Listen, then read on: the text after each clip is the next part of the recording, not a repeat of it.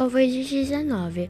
Covid-19 começou na China e se espalhou pelo mundo inteiro.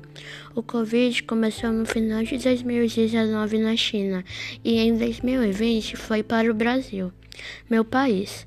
A gente teve que ficar de quarentena usar máscara quando sair de casa, manter distanciamento de um metro, lavar as mãos ou passar o álcool em gel. No começo era bem chato, as aulas eram online, não podia viajar, não podia ter contato com as pessoas mais velhas e etc.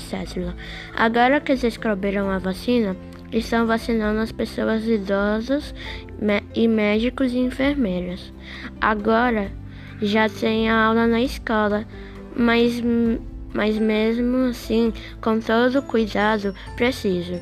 Só que agora surgiu a nova variante do Covid. Em Palmas, a capital do estado do Tocantins, fecharam tudo. Espere que chegue, espere que chegue mais doses de vacina no Brasil.